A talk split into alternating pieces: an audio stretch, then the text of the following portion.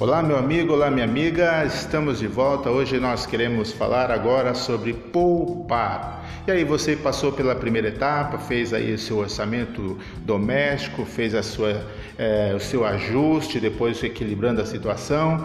Você está agora na parte do poupar. Você tem dificuldade de poupar todo mês? Então, a dica é você ter um objetivo, uma viagem, um bem material que você quer comprar e fazendo isso você vai ter um propósito de mensalmente você economizar com aquele objetivo, daquele sonho, daquele propósito que você quer realizar.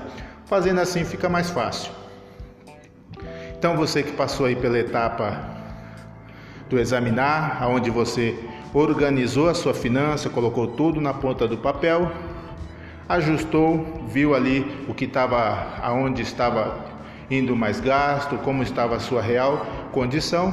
Depois passou pelos ajustes necessários, que foi o equilibrar. Agora chegamos na etapa do poupar. Já está sobrando alguma coisa? Então é hora de você trabalhar esse dinheiro, ou seja, guardar esse dinheiro com o objetivo de você conseguir o seu propósito, a sua viagem, o seu sonho, realizar a médio a curto, médio, longo prazo, faça um planejamento e comece a poupar com esse objetivo que você traçou. Então, então vá à luta, vá avante e com certeza você vai ter sucesso nessa sua é, empreitada, nessa dedicação que você tem em economizar, poupando todo mês um valor X para poder conseguir o seu sonho, realizar o seu propósito de curto prazo, de médio ou longo prazo. Tá bom? Então ficamos por aqui ou de repente até um fundo reserva. Ficamos por aqui e até a próxima. Conto com a sua audiência. Eu sou Jair Trindade